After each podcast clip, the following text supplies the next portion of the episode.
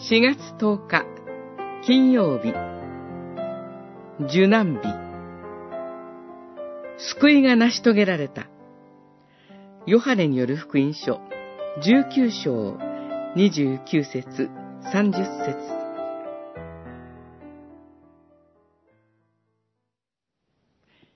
イエスは、この葡萄酒を受けると、成し遂げられた、と言い、頭を垂れて、息を引き取られた。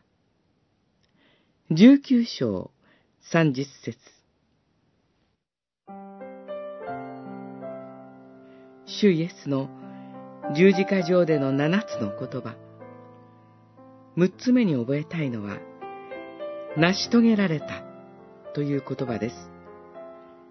主イエスは、父なる神から託された私たちの身代わりとして、十字架という上乾きをその身に引き受けられました。その時、主イエスは水ぶどう酒を受けられました。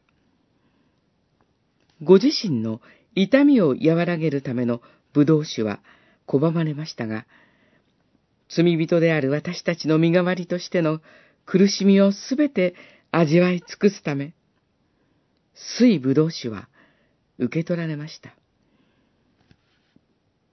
ここに私たちの救いが成し遂げられたのです。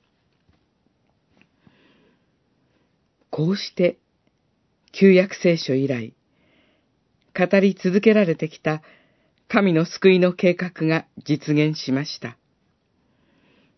天地創造の前に、神は私たちを愛して、ご自分の前で聖なるものにしようとされました。